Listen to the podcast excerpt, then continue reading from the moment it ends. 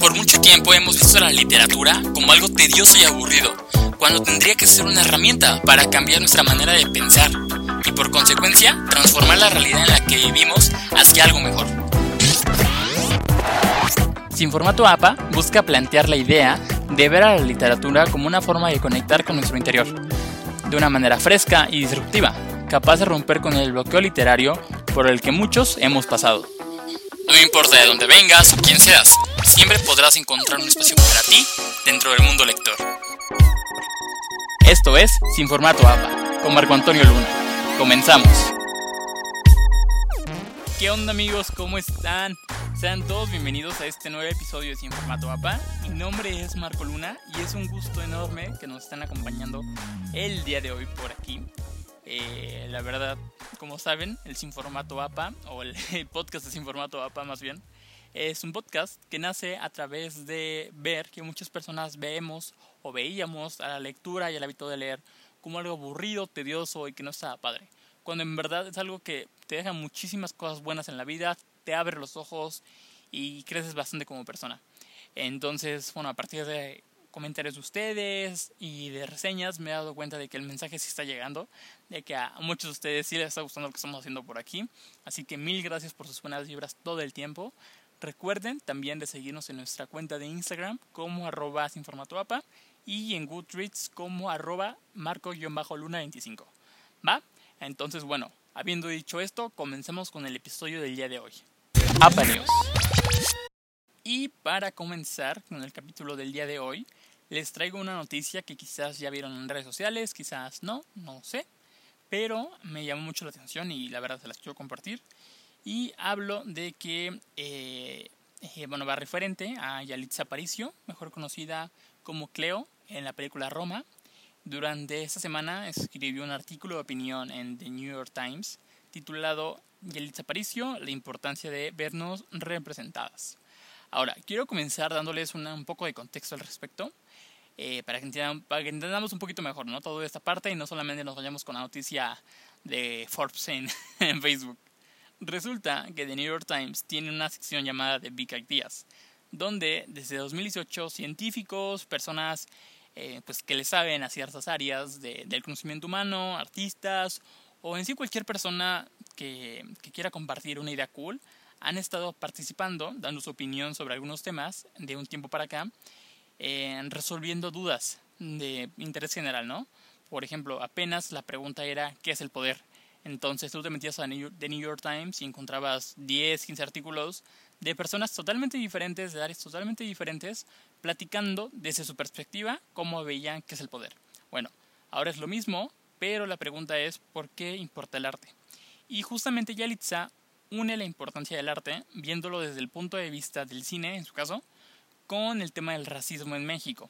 La verdad es un artículo no muy largo, que les recomiendo bastante leer, donde Yalitza habla sobre cómo es que ella nunca se sentía identificada con las personas que aparecían en la televisión cuando ella era niña y vivía en Oaxaca, y que ahora justamente busca eso, ¿no? Busca que haya más representación de las comunidades indígenas en los medios de comunicación.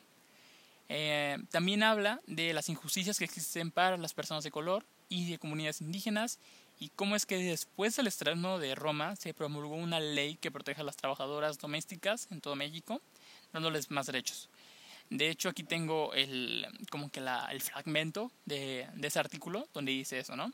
Dice, el 14 de mayo de 2019, unos meses después de la ceremonia de los Oscars, el Congreso mexicano aprobó por unanimidad otorgarles a dos millones de trabajadoras y trabajadores del hogar un seguro social, así como un contrato laboral con prestaciones de las leyes, tales como vacaciones, aguinaldo y días de descanso. La verdad, creo que yo no estaba muy enterado de esto y pues está muy fuerte, la verdad. O sea, es un tema que a veces, eh, bueno, hasta apenas con todos los movimientos que hay, estamos más envueltos, pero que antes no había mucho, mucho espacio en la conversación social para esto. Entonces, bueno, en primer lugar, me, gusta, me, está, me da mucho gusto, la verdad, que esté pasando esto, justamente en estos tiempos de tantos movimientos sociales. Y en segundo lugar, que Yalitza siga siendo vocera de estas comunidades a través de participaciones, como en este periódico, donde personas de cualquier parte del mundo pueden enterarse de todo esto a través de un artículo de opinión como este. Y por otra parte, el pasado miércoles a medianoche se publicó el cuarto libro de Los Juegos del Hambre, llamado Mala de pájaros cantores y serpientes, en su versión en español. Y si nos siguen en nuestra cuenta de Instagram, sabrán que estuvimos sorteando durante una semana este libro con Ana y con Michelle de las cuentas de arroba boxville y arroba libros y lluvia, respectivamente. Entonces, pues, ¿qué les digo? La verdad, tuvimos súper buenas respuestas por parte de todos ustedes.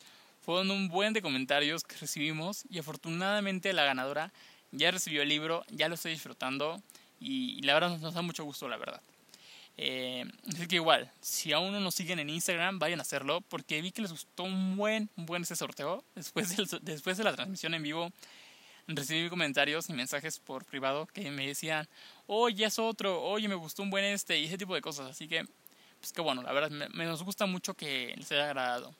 Y regresando al tema del juegos del hambre, ay, la verdad, sigo muy escéptico sobre qué tan bueno está.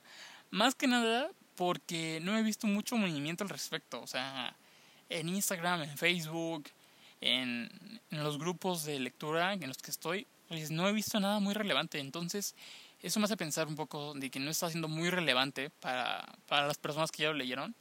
No sé, la verdad no quiero juzgar antes de tiempo. Ya en verano lo voy a leer. Y pues ya, a partir de eso es que les puedo comentar qué tal está, si estaba bueno, si no estaba bueno como yo creí, o qué tal. ¿Les parece? ¿Qué onda con...? Y pasando a otros temas, el día de hoy en ¿Qué onda con? Les platicaré sobre la importancia de llamarse Ernesto, que fue el libro que estuve leyendo durante esos días. ¿Qué onda con este libro? Pues bueno, la importancia de llamarse Ernesto es el guion de una obra de teatro escrito por Oscar Wilde en 1895. O sea, ya, ya tienen sus buenos años. Y la verdad, no me gustó. No sé, no me gustó. Estuve buscando muchas reseñas en internet al respecto. Y veo que a todo el mundo le encanta, a mí no, simplemente no. Ahorita les platicaré por qué. Para empezar, ¿qué onda con este libro? O sea, ya en cuestión de, trama. Eh, la problemática principal, o el tema del libro, porque es muy breve, va en torno a un problema amoroso que hay entre personas de la clase alta de Londres del siglo XIX. Ahora, si ya leyeron el retrato de Dorian Gray, se van a dar cuenta que Oscar Wilde forma o estructura a sus personajes y a los escenarios de una manera muy idéntica. O sea, todos los personajes se parecen. De, cierta manera, o sea, pues todos son como que personas de, de clase alta, todos son personas de Londres, todas son personas que viven muy bien, muy elegantes, con mucho caché, o sea, todos van muy en ese mundo. Entonces, bueno, eso, está padre porque se ve que Oscar Wilde creó un multiverso ahí. Sin embargo, pues a mí no me gustó mucho eh, la manera en la que se lleva la comedia. No me dio, no me dio eh, risa o no me pareció simpático muchos de los chistes que hay. De hecho, el chiste principal que se maneja desde el título es que Ernest puede ser Ernesto o puede ser formal en inglés, o sea, como palabra. Y pues la verdad no, no, no me hacía mucho, no sé, no, me llama mucho la atención, no me parecía muy simpático. Y también al mismo tiempo la historia se me hacía muy... Eh, o sea, no, no, me, no, me, no, terminó de, de, de, llamar la atención. Sabía de cierta manera cómo iba a terminar y así es como termina. Entonces, no fui fan, no fui fan de todo eso. Sin embargo, como siempre, ustedes son los últimos que, dicen si, si, está, si les late o no les late.